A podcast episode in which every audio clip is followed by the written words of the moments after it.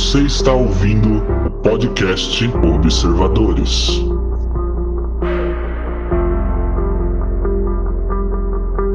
Onde ou quando quer que você esteja, seja bem-vindo a mais um episódio do podcast Observadores. Meu nome é Rodrigo Ial e eu preferia jogar Metroid.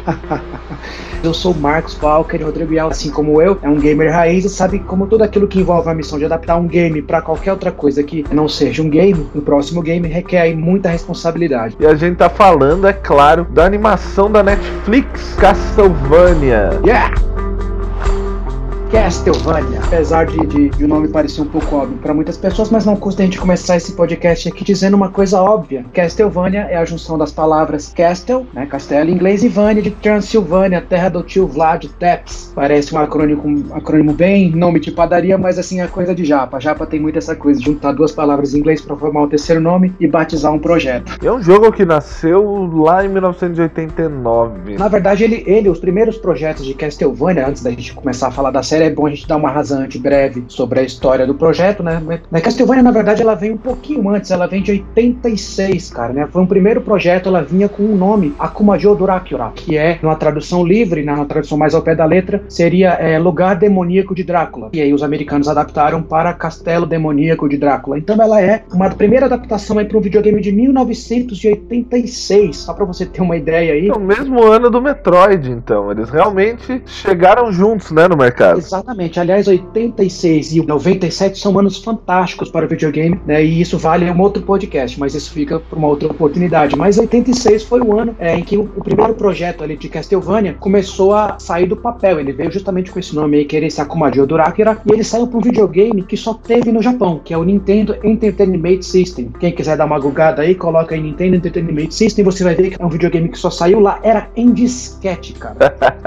Não era nem o Nintendinho 8 bits então. Nada, nada. Esse é o pai. Se você der uma gugada aí, você vai ver que ele é um. Ele parece aquele toca-fita de carro antigo, só que ele tem um design mais bonito. Ele é vermelho e bege e tal. Então ele saiu nesse primeiro projeto em 86. Ele teve ali uns remakes e somente em 87, ali após algumas adaptações, aquele mexe daqui, mexe dali, foi que o formato começou a ganhar ali realmente uma cara e a trama foi se desenvolvendo ali. A partir dali ele começou a ser considerado realmente um padrão em jogos de plataforma e ação. Mas a franquia, ela é realmente uma coisa bem grande, como eu te disse aí, só para você ter uma ideia, de 86 até 2010, veja só, de 86 até 2010, apenas nesse período, nada menos que 33 jogos da franquia foram lançados aí, entre títulos novos, remakes e reboots é muita história. Ela teve aí algum, alguns reboots, como eu disse, ela teve aí uns repaginamentos, ela teve aí alguns relançamentos também, né? Então aí remasterizada, aquela coisa daquele tapa técnico, vamos, vamos chamar assim, é, de maneira mais rústica, para dar uma melhorada no game sobre alguns aspectos técnicos. Então foram aí, dentre essa, entre essas condições, 33 jogos até 2010. Depois a franquia deu uma desaceleradinha com algumas coisas se você olhar o seriado aí, eu não considero aquilo um anime de verdade. Eu considero ele um, um traço meio híbrido entre um anime e os desenhos ocidentais. Você acha que a gente pode colocar Castlevania num meio termo entre o anime e o desenho ocidental, Ian? Olha, dá para dizer que sim. É claro que Castlevania, por tudo que você falou, tem uma influência muito grande do Japão, ao mesmo tempo que está adaptando, né, de certa forma ali, trazendo Drácula uma história ocidental. É isso mesmo. Então é natural, né, que haja assim é, essa mescla dentro do traço. Eu lembro muito, quando eu vejo esse traço, eu lembro muito do, do desenho que havia do Street Fighter.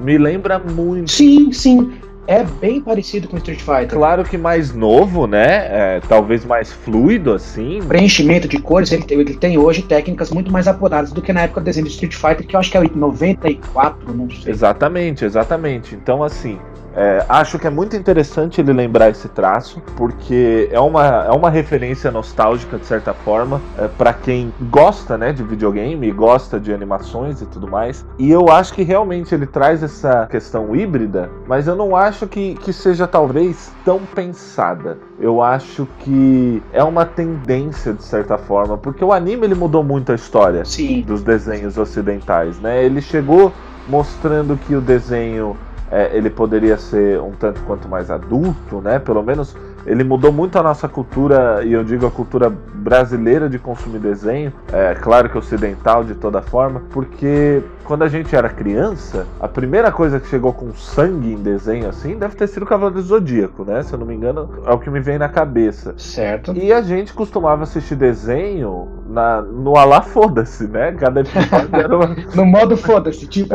cheguei da novela, que que esse cara não tinha morrido ontem. Ah, mas já morreu. Aí amanhã você vem e o cara tem 20 anos mais. Assim, foda-se. Era o random foda-se.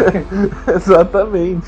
E o anime ele trouxe essa linearidade, né, na história. Sim, sim. O anime ele foi se infiltrando, né, na cultura ocidental de uma forma tão grande, mas tem vários desenhos que acabaram mudando e que as pessoas consomem justamente porque eles têm, eles seguem uma linearidade, né?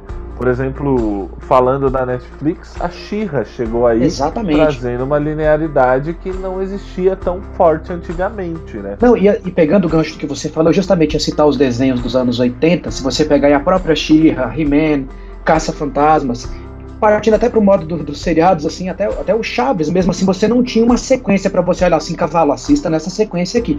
Vai chegando e vai assim, hoje você tem, hoje tem esse, amanhã tem aquele, então hoje matou não sei quem, amanhã é, você já não mora mais naquele lugar, e não, não importava. E a linearidade dos desenhos, dos desenhos japoneses, como você bem citou, é uma das características marcantes que fazem com que é, é, a atenção se volte cada vez mais para a história e para o roteiro em si.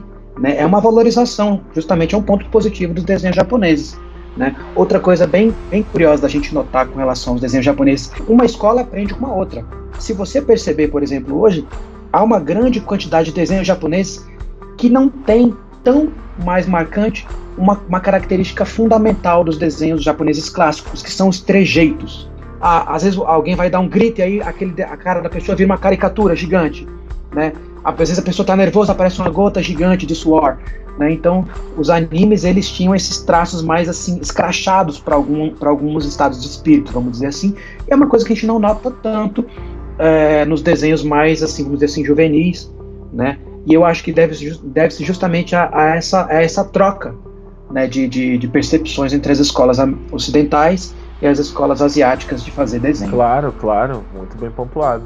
Acho que o, acho que o grande mashup, assim, né, é, é o estadunidense Avatar, a lenda de Aang. Eu acho que ele, ele, Sim, ele consegue é, trazer bem pro lado ocidental o que, que é essa questão oriental. Então acho que vou até deixar de recomendação para quem estiver ouvindo, se ainda não assistiu.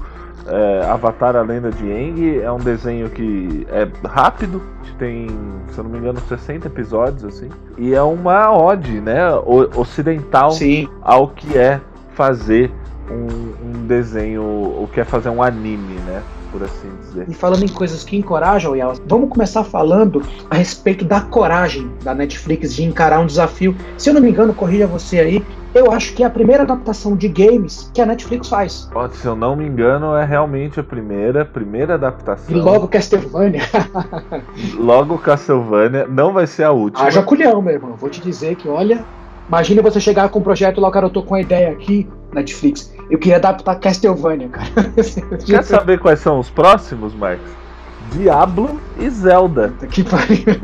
o pessoal não sabe brincar, né? Eles, eles vêm pro play armado. Levando em consideração tudo que já foi adaptado de games e tal, poxa, o próprio, o próprio anime lá do Street Fighter que eu citei, ele funcionava assim, mas ele não é tão bom. Até mesmo porque, é, para você preencher uma história, vamos dizer assim, cheia de lacunas como a Street Fighter, você tem que encher é, alguma, algum, algum ponto, preencher a história com algum, com algum enredo, com algum, com algum outro personagem novo, a coisa da Shadalum, por exemplo. Então você vai preenchendo ali, esses preenchimentos incomodam É, eu fui assistir depois de velho, né? Que a Netflix acabou, acabou liberando. Mas eu lembro de assistir ele e eu gostava bastante, porque eu conhecia os personagens, quando ele passava, se eu não me engano, no SBT. Acho que boa parte da geração assistiu ali por aqueles intervalos do SBT. Exatamente. Que também passava modo a la foda-se, o que era um problema. tipo, ele passava o episódio 12, aí ele passava o episódio 2, aí ele passava o 8, aí ele passa. Entendeu? Então ficava tudo. Eu acho, cara, que esse, isso, isso valeria uma entrevista umas vezes, a gente pegar no, no próprio canal nosso Observatório E, lá nos programas de rádio, e pegar um dia uma entrevista com um dos diretores do SBT e falar, senta aí. Vamos falar sobre o procedimento. Por quê? Por Quem é que pilotava esse negócio? Por quê? Porque o 2 depois do 33. Né? Você é entendido. Você sabe o que, que você fez comigo? Porque assim, eu cresci desordenado. Tipo, hoje, eu, hoje eu lavo. hoje eu lavo as roupas fora de ordem, misturo as cores. Por culpa de vocês, deve sim, em algum momento da minha infância. Bom, que bom que com Castlevania a gente não sofre disso porque tá no streaming, né? Exatamente. Aí eu- já é uma, é uma outra era, né? Drácula ficaria orgulhoso do procedimento. Bom, a primeira temporada foi bem mais curtinha, né? Teve quatro episódios só.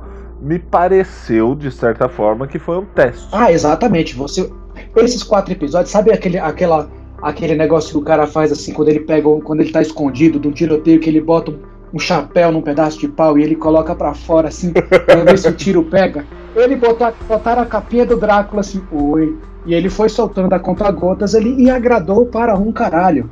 Ficou muito Eu bom. achei curto, mesmo para um teste. E, e- e eu acho que isso talvez tenha sido um problema para realmente ter vontade de ver a segunda temporada, né? Porque ela saiu recentemente, né? A primeira temporada saiu no passado. E eu assisti, mas eram quatro episódios de 25 minutos. Coisa de uma hora, assim, poderia ser um filme que não se fechava realmente. Mas né? eu, eu acho que assim, dada a, o time que estava envolvido no projeto, né, realmente eles estavam ali, olha, aqui nós temos criatividade, talento e dinheiro. Nós vamos deixar essa obra fechada ou nós vamos fazer um teste bem confiante? Eu acho que a opção escolhida foi essa segunda, um teste bem confiante, ou seja, uma coisa ali bem híbrida também. Nós vamos fazer um pouco de tudo. Nós vamos fazer um teste, nós vamos fazer de maneira aberta, né, para dar isca aí para a segunda temporada e o resultado dessa combinação de fatores ousados e, e talentosos deu no que deu, sucesso de crítica e público. a gente já falou aqui do traço, ele parece ser um tanto quanto adulto, né? Mas o, o Drácula, no geral, Castlevania, perdão, ele realmente é, ele é adulto, Sim, né? ele é uma trama que beira, que flerta com o sensual em alguns momentos. Exato. né? E, e, assim, a própria Com história não é uma história suave. Tipo, nós estamos falando ali de trevas, traição, gente morta, subserviência, é, escravidão e outras coisas assim pesadas dos 12 para baixo. Sim, sim. Acho que a maior prova disso é que tanto, mesmo na dublagem, né? Eu assisti, eu assisti um pouco é, com a voz original e um pouco dublado. Mesmo na dublagem, eles falam palavrão. E quando eles falam palavrão num desenho na dublagem, é realmente porque ele é para adultos, né? E Castlevania é realmente um teste ousado, né? Eles poderiam ter escolhido mexer com alguma coisa que já. Sei lá, pega um, pega um Pecletudes, uma coisa assim. mais assim, mais fechadinho, que tem um fã clube ali mais moderado, mais sereno. Talvez né? pegar algo mais. que tem uma história mais marcada também, por exemplo. Até mais bem definido sobre alguns aspectos, né? É, por exemplo, um Fire Emblem, onde você não tem muito o que inventar, porque o jogo é basicamente a história dele, né? Então. E, e esse é o problema, eu acho, às vezes, do da, quando você adapta né, algum- alguma coisa do videogame para uma outra forma de audiovisual. Você preencher algumas lacunas, né? Que teoricamente no videogame você joga essas lacunas, mas você preencher essas lacunas e trazer elas de uma forma que agrade o, Esse é o desafio, espectador. Esse é o grande desafio. Esse é o grande desafio. E eu acho que Castlevania conseguiu fazer isso de uma forma bastante eficaz. No começo eu senti um pouco da falta da ação, eu admito isso, mas quando ela chegou, é, ela estava tão bem feita, tão bem feita, e assim, em alguns pontos é, remetia bastante ao jogo de uma forma tão interessante que eu achei que, que no final das contas funcionou. Exatamente. Pro cara que, é um, que tem assim, o, vamos dizer assim, a decorada, entre aspas, a história de Castlevania, o preenchimento dessas lacunas se deu de maneira extremamente criativa, velho. Só para você ter uma ideia, por exemplo, do que, que eu tô falando, no jogo Symphony of the Night, que é o mais um dos mais famosos da franquia, existe uma fase no subterrâneo do castelo que ela é preenchida por água, né? E para mim, eu joguei aquilo ali e falei, ah, tem água. Ou seja, na biblioteca tem água, foda-se. Né? O que, que é isso? Não sei. E lá no desenho eles colocam essa história que a casa dos Belmonts ficava na parte subterrânea, a parte da biblioteca, o castelo voou, parou em cima da porra do negócio, e a água que caiu dali junto daquela, daquele teletransporte que estava perto do lago, caiu ali dentro e inundou parte da biblioteca. Puta que pariu. Que muito louco. Assim, deram uma justificativa pra porra da água que tava lá embaixo. Falei, nossa, não precisava tudo isso. Se acalma. Entendeu? Guarda, guarda essa criatividade, segura para dar mais umas 10 temporadas. E, esse, esse, é um ponto que é interessante. Você falou segura para dar mais umas 10 temporadas. Mas, é obviamente que a gente tá comentando com spoilers, tá, gente? Então, se você não viu, vai, vai assistir e depois volta aqui com a gente. Exatamente. Mas eles mataram o Drácula já. Né? Essa né? é uma parte bem curiosa, né? Lembrando que assim, em se tratando de Drácula e de um homem que dominava a ciência e dentre outras coisas o teletransporte, tudo pode acontecer. Não, mas Marx, o corpo dele tava lá. Sim. Os caras apodreceram o corpo dele e separaram a cabeça do corpo depois, cara. Sim, tudo pode acontecer, é isso que eu te digo. Entendeu? Lembre-se que a Alucard também se teletransporta e ilude algumas pessoas com esses seus truques também. Entendeu? Então existem ali a possibilidade de Drácula talvez voltar. É uma coisa muito, muito. Não vou, não vou usar a expressão forçada, mas é uma coisa tipo assim, ah, né?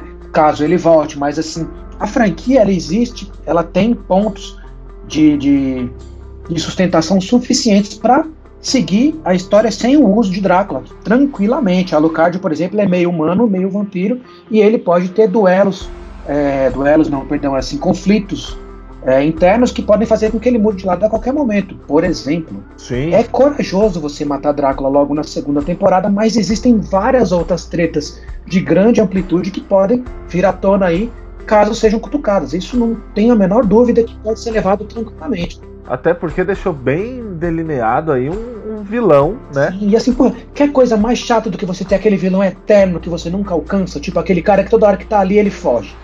Sabe? Vira uma caverna do dragão para pegar esse cara. Agora também é aquela história. É como ir pra Copa e não levar o Romário. Vocês, beleza, tamo puto. Você tirou o Drácula, firmeza. Agora sim, traz o caneco. Então, é mais ou menos nesses modos de comparação que, o, que as próximas temporadas têm em termos de responsabilidade. Ok, você matou o Drácula, firmezão, irmão. Seja criativo e ousado e intrigante daqui para frente, porque vai precisar.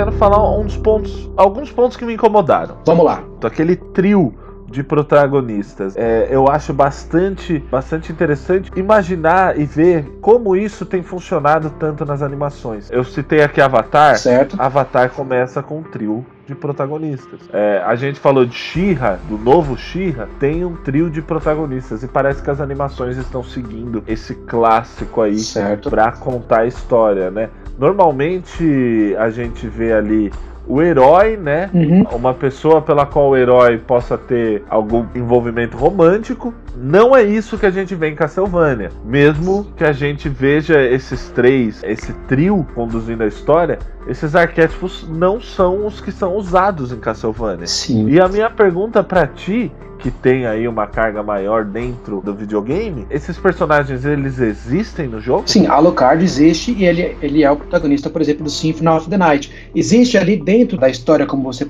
observado, é uma rixa entre a família, do, a família Vlad, né, e os Belmont, que eram originalmente caçadores de vampiros. Que a, os Belmont, eles protagonizam os jogos mais antigos, então. Isso, isso, né, a família Belmont né, ela começa a aparecer ali. Pouco depois, assim, no começo dos anos 90, né, já começa a se ter um rumor ali para se enriquecer um pouco mais a trama. Mas o que fica oficializado hoje é que a família Belmont sempre existiu e sempre combateu a raça de vampiros. Dentre eles, o vampiro Mor Drácula. O Symphony of the Night é protagonizado pelo Alucard. Né? Aliás, é uma, é uma das, das figuras mais místicas e envolventes que tem ali e dá ali, mas dá margem ali para vários tipos de, de, de, personificação de vampiros. Você vê assim, por exemplo, que ele tem aquele traço refinado, ele é uma figura quase andrógena. Ele tem aquele aquele aquele ar meio místico, mas ou como diz minha namorada, parece o Axel Rose.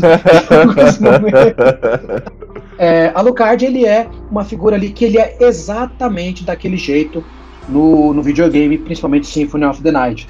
O Belmont, ele tem ali, de acordo com, com, com os trajes deles e aquela coisa toda, ele tem sim participações né, em outros jogos da série. A Lisa, que é aquela aprendiz de, de feitiçarias e magias e afins, ela tem algumas passagens, se eu não me engano, em Symphony of the Night, mas são coisas sucintas. Eu nem sei se chama Lisa, se ela se chama Lisa mesmo. No seriado me fugiu, no, no, no, nas franquias me fugiu a memória agora, mas ela provavelmente é inspirada em algum ramo da trama que envolve o, o, os conflitos de Castlevania, dentre esses trinta e tantos aí que eu citei agora há pouco. Ela, ela, me pareceu o, o peixe mais fora d'água mesmo, assim. Sim, sim, até mesmo porque essa combinação né, de, de mais de um personagem aí que, que protagoniza um projeto, ela é inserida ali justamente por vários motivos possíveis que, que a gente ficaria aqui uma tarde inteira discutindo quais são, mas elas caem dentro desse conceito que você falou, dentro desse apontamento, que é para ter ali, vamos dizer assim, é, comportamentos diferentes, mas com objetivos em comum. Então, são comportamentos diferentes, mas ao mesmo tempo complementares do parceiro ao lado, né? E acabam ali dentro dessa combinação tendo um objetivo em comum.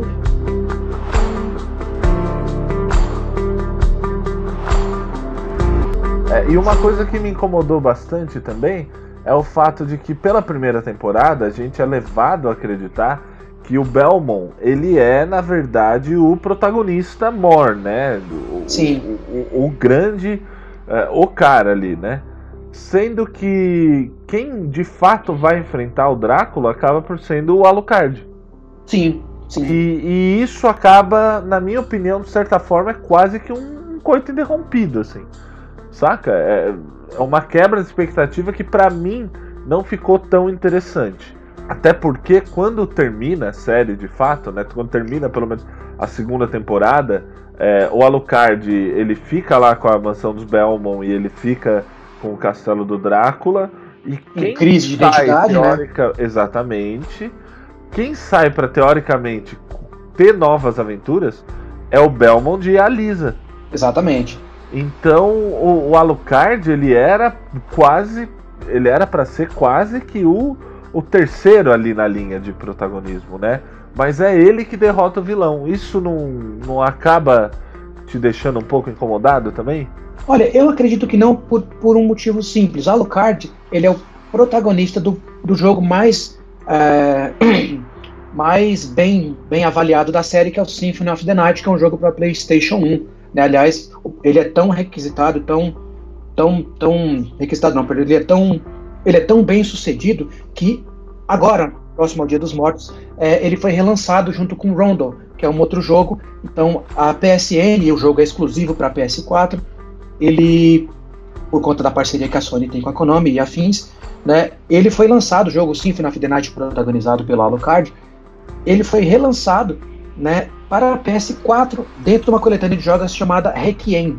Né, Requiem aí só para as pessoas se situarem vendo uma palavra em latim que significa missa para os mortos, é, para os mortos ficarem em paz. Então esse conjunto, essa combinação de jogos, essa coletânea, chama-se Requiem e que Symphony of the Night, protagonizado pelo Alucard, está lá. Então, respondendo a sua pergunta de maneira mais objetiva, é, Alucard ele tem sim um espaço muito importante e assim a principal derrota de, de Drácula, a, a, vamos dizer assim, a mais marcante se deve justamente pelas mãos de Alucard. Então, o fato dele matar Drácula naquele momento ali, se é que matou realmente, vamos dizer que sim, né? É, acaba ficando mais justificado aí por conta desse papel que a Alucard tem no jogo Symphony of the Night. Lembrando aí que o, o projeto da Netflix ele é inspirado na série de Castlevania e ele tem liberdade poética, vamos dizer assim, para poder pegar elementos e trechos de todas as passagens de todos os jogos para poder construir ali a sua própria linha de raciocínio dentro do projeto do streaming. Claro, claro. E uma linha de raciocínio, na minha opinião, mesmo, né, que tenha me incomodado um pouco essa questão do, do, do protagonismo, bastante interessante, né? Porque você traz um, um drama familiar muito, é, muito interessante para a série. Não fica realmente só na questão é, do cara ser mal ou na questão deles estarem travando uma guerra, assim, né? Exatamente. São pontos excelentes, cara, que você tocou. Muito bons. É. E, e, e, você traz realmente nessa questão do drama familiar. Eu acho, eu acho é, de todo grande, assim. E eu fico animado e fico esperançoso. Eu quero muito ver. Eu, eu assisti, cara, já sabendo que haveria Zelda e haveria Diablo, né? Uh, o Zelda a gente sabe que vai ser live action. O Diablo, eu, se eu não me engano, vai ser animação. E eu assistia e eu falava. Vai ser animação Diablo? Vai ser animação, se não me engano. Deus nos ajude para Diablo. não, cara, mas eu, você sabe que assistindo Castlevania eu olhava alguns momentos e eu falava: caraca, Diablo vai ser animal. porque, porque o Castlevania ficou muito interessante. Quando você olha a, a Diablo, ele já vem de uma, de uma geração bem mais moderna de videogames, e assim, o, o, vamos dizer assim, vamos, vamos chamar de capricho, né, mas assim, vamos dizer assim, o refinamento técnico em termos de, de, de cor e profundidade, ele é muito mais intenso do que no, no, nos pobres em Castlevania de Playstation 1. Então o desafio para Diablo, naquilo que se refere a, a transporte de traços e afins, é muito mais hardcore, chapa. É, mas assim, eu não sei, né, o que, porque, ó, o Diablo 1, por exemplo, que é de de Play 1 ou, ou Windows, sei lá, 95, né? Mas assim, que já, já é mais antiguinho assim, é, talvez seja um bom lugar para eles pegarem, porque a maioria das pessoas não lembra de fato de como é a história. E ele não, não é um dito, jogo. Não foi dito de que, de que momento, de que fase do Diablo eles vão pegar. Eles vão pegar do Play 1 mesmo, do, dos primórdios? Então, cara, assim, tem o 1, tem o 2 e tem certo. o 3. No 1, eu acho que é uma aposta mais. Estática. É, mais. Uh, é. Porque você não tem. Realmente, assim, não tá fresco na memória como tá o 3. E você não tem o. A, você não tem a odd, né? Que tem ao 2. Mexer com o 2, com a história do 2, talvez seja um pouco arriscado. E mexer com a história do 3, talvez seja o que eles vão fazer porque tá mais fresco assim na cabeça. E a história do 3 ele é, ele é bastante interessante. O que incomoda realmente é a jogabilidade. Maravilha. Só pegando o último gancho nessa coisa das questões polêmicas que você levantou bem aí de Castlevania, né? ou seja, é, vamos, vamos entender por questões polêmicas, bolas que se levantam para discussão com assuntos é, que tenham ali algum link com a nossa realidade. Então você vê aí, por exemplo, a, a as questões de treta familiar, questões ideológicas, questões religiosas, cara. Drácula, Drácula tem frases fantásticas, tanto na forma humanoide quanto na forma demoníaca, que cutucam ali alguns posicionamentos da igreja que tem um papel determinante para merda toda acontecer ali. Quando você pega, por exemplo, atenção alerta de spoiler, quando você pega aquela parte que ele na forma de demônio é, quadrúpede invade a igreja que ele começa a falar com o arcebispo e o bispo começa a se defender de maneira cretina e ele começa tipo gods the, uh, lies in the God's house tipo assim mentiras na casa de Deus. Aí ele começa a argumentar e fala não Deus não tá aqui isso aqui é uma caixa vazia. E aquilo ele vai, o Drácula tem umas retrucadas que são um chulepe na cara da sociedade que quiser realmente debater de maneira limpa e sensata é o papel da igreja é, na, não somente naquela época, como também, salvo, salvo as suas devidas proporções, nos dias atuais. Então, temos debate familiar, temos debate religioso, temos debate político, temos debate ideológico de várias outras maneiras possíveis. Então, assim, várias bolas podem ser levantadas ali no seriado da Netflix. Total. Cara, perfeita observação, perfeita observação. É, eu gosto muito. E eu acho que o Diablo ele vai entrar nessa linha também a gente falar um pouco do Diablo, porque é, bom, primeiro que é o tema, né, o, o, o, catolicismo em si. Segundo que se passam aí, talvez o, o, o Diablo realmente se passe em uma outra terra, né, vamos dizer assim. Mas o Castlevania ele se passa numa época, né, medieval ali da, da Europa, onde isso é tá realmente assim mais em voga. Sim, ali né? você tem um cenário bem mais propício a trabalhar várias questões atuais ali do que, por exemplo, o Diablo ou até mesmo o Zelda. Exatamente, exatamente, exatamente. Então, eu acho que o, o Castlevania, né, dentro desses dessas novas apostas da Netflix, é a que mais pode conseguir trabalhar questões é, questões sociais dentro do, do que a gente considera como realidade, né? Talvez Diablo e, e, e, Zelda tragam aí algumas questões mais pessoais, algumas questões mais emocionais, mas questões sociais realmente o Castlevania tem tratado e acho que vai continuar tratando de uma forma é, bastante interessante. Certo. Você acha, na sua opinião, que, por exemplo, é, esse, este tempero, vamos, vamos, vamos colocar assim como tempero, você acha que é, a inserção de, desses elementos para a discussão ele é uma fórmula que precisa ser colocada no, no, nos projetos de hoje para se. É, não vou nem dizer fomentar, mas para que assim, se oxigene um pouco mais é, um projeto como esse? Você acha que, por exemplo, vamos colocar aqui uma coisa para se debater racismo? Cabe, não cabe, depende? O que, como é que funciona isso na tua cabeça? Ah, cara, acho que varia muito numa questão que assim, é, primeiro que é um, é um desenho adulto, né? A gente, a gente chegou a essa conclusão já. Sendo desenho adulto, eu acho que sim, ele tem que permear por essas coisas. É claro que você pode estar tá fazendo alguma coisa é, pelo puro entretenimento. Isso não é não é algo que desmereça uma obra, é, se ela realmente for um bom entretenimento. É, mas, na minha opinião, eu acho que sim, cara. Você tem que, de certa forma, mais do que agradar é, as pessoas quando você está fazendo uma, uma, obra de arte, você tem que botar essas pessoas para pensar, né? Uh, e quando você vive numa sociedade tão imperfeita quanto a nossa, é, eu acho que é bastante válido, assim, né? É você trabalhar aspectos sociais que precisam ser trabalhados. É, o próprio, você falou Sabrina, né? É, a gente estava conversando antes, Sabrina é, trabalha um pouco essa questão do feminismo, né? É, fica talvez mais difícil Cara, entender o que o Drácula Só pra tá dar um tentando... Sabrina faz a, fala que o diabo é machista. Eu achei aquilo sensacional. Tem uma fase lá que ela pergunta: É, mas você acha que ele vai, essa combinação de poder e liberdade, é, vai, vai incomodar o Todo-Poderoso? Ela assim, cara, ele é homem. então, tipo, já dá logo uma garfada no próprio garfador. Eu achei sensacional. Não, total, total, total. E eu acho que dentro do Castlevania, é, talvez a questão fique menos, é, menos fácil de se ver. Mas ali, quando você tem uma disputa de especicismo, é, é um análogo a, a, uma disputa de raças, na minha opinião. E quando você tem uma, uma, uma, uma questão da, da escravização, é, você também tem né, uma, uma questão que, pelo menos na nossa sociedade brasileira, acabou vindo por raça. É, existiram diversas formas de, de, de, de, de escravizados, né? escravizados de guerra, é, escravizados de, de, de raça, escravizados por questões financeiras, mas políticas também. Mas a que a gente está mais. A, a que ainda né, faz com que o Brasil sofra é a questão racial.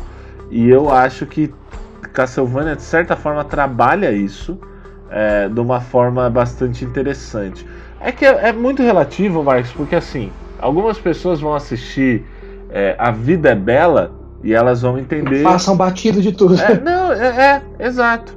A, a, e algumas pessoas vão assistir A Vida é Bela e vão entender o nazismo melhor. Algumas pessoas vão assistir A Vida é Bela vai passar batido de tudo, mas vai assistir Star Wars e vai entender o que é um governo totalitário, entendeu? Então, existem. É que bom que existem várias maneiras de se, de se, um discutir recado. isso, porque todo mundo, dentro dessa, dessa, dessa carga cultural que a gente tem, todo mundo tem a sua própria, a sua própria bagagem, né?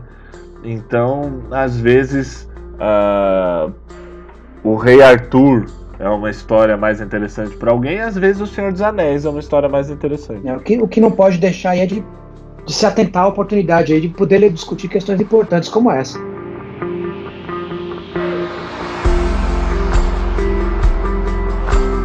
Cara, se eu fosse dar uma nota para Castlevania, no total, assim, tá na segunda temporada, no final das contas, a gente tá mais discutindo a segunda do que a primeira. Se eu dar uma nota pra segunda temporada, cara, eu daria pelo menos aí 4 de 5. Eu vou, eu vou aí acrescentar só meia estrela na sua nota pelas minhas condições de fã e das, das observações que eu fiz, né, de acordo com essas condições que eu tenho aqui de bom observador, tendo como base assim um, um, relativo domínio com relação à história da qual eu sou fã desde moleque. Então daria quatro, quatro estrelas e meia justamente porque consegui captar algumas coisas que alegraram muito meu coração e, e fiz aquela, aquele meme do Capitão América quase um, um, quase assisti a, quase assisti o seriado com aquela camiseta do Capitão América que falei, eu entendi essa referência. Então, perfeito.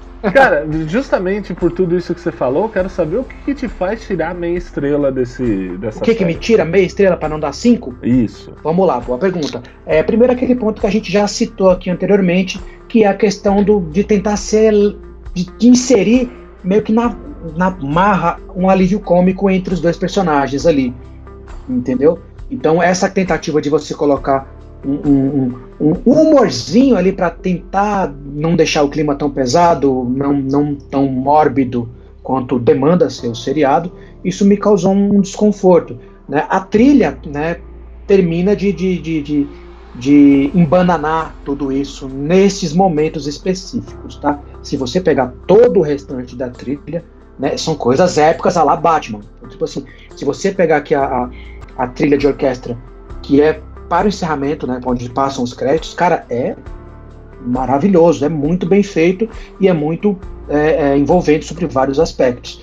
Então, esses dois pontos em si são as coisas que me, me tirariam meia estrela, que não são qualquer coisa, né? Embora eu tenha dito aqui que é, não comprometa a série como um todo, ou seja, eu não vou pegar uma birra da série por conta de uma passagenzinha ou outra ali. Se fosse uma coisa que tivesse mais pontuações, né, se tivesse mais inserções ao longo do, do, dos episódios, eu até tiraria mais estrelas e diria que isso compromete, mas não compromete como um todo, tá certo?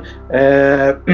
Outra coisa em questão realmente é saber aí agora como as coisas vão funcionar no, do, do ponto de vista do roteiro, tá? Então é, é, é, é mais pela confusão que me causa em algum momento para você perceber como é que funciona uh, o projeto como um todo eu tenho esse exercício sempre de, de, de, tentar assistir, quando eu vou assistir um projeto cuja história eu tenho assim uma familiaridade muito grande, eu me faço esse exercício sempre que é assistir como um cara leigo de todas as informações, saca?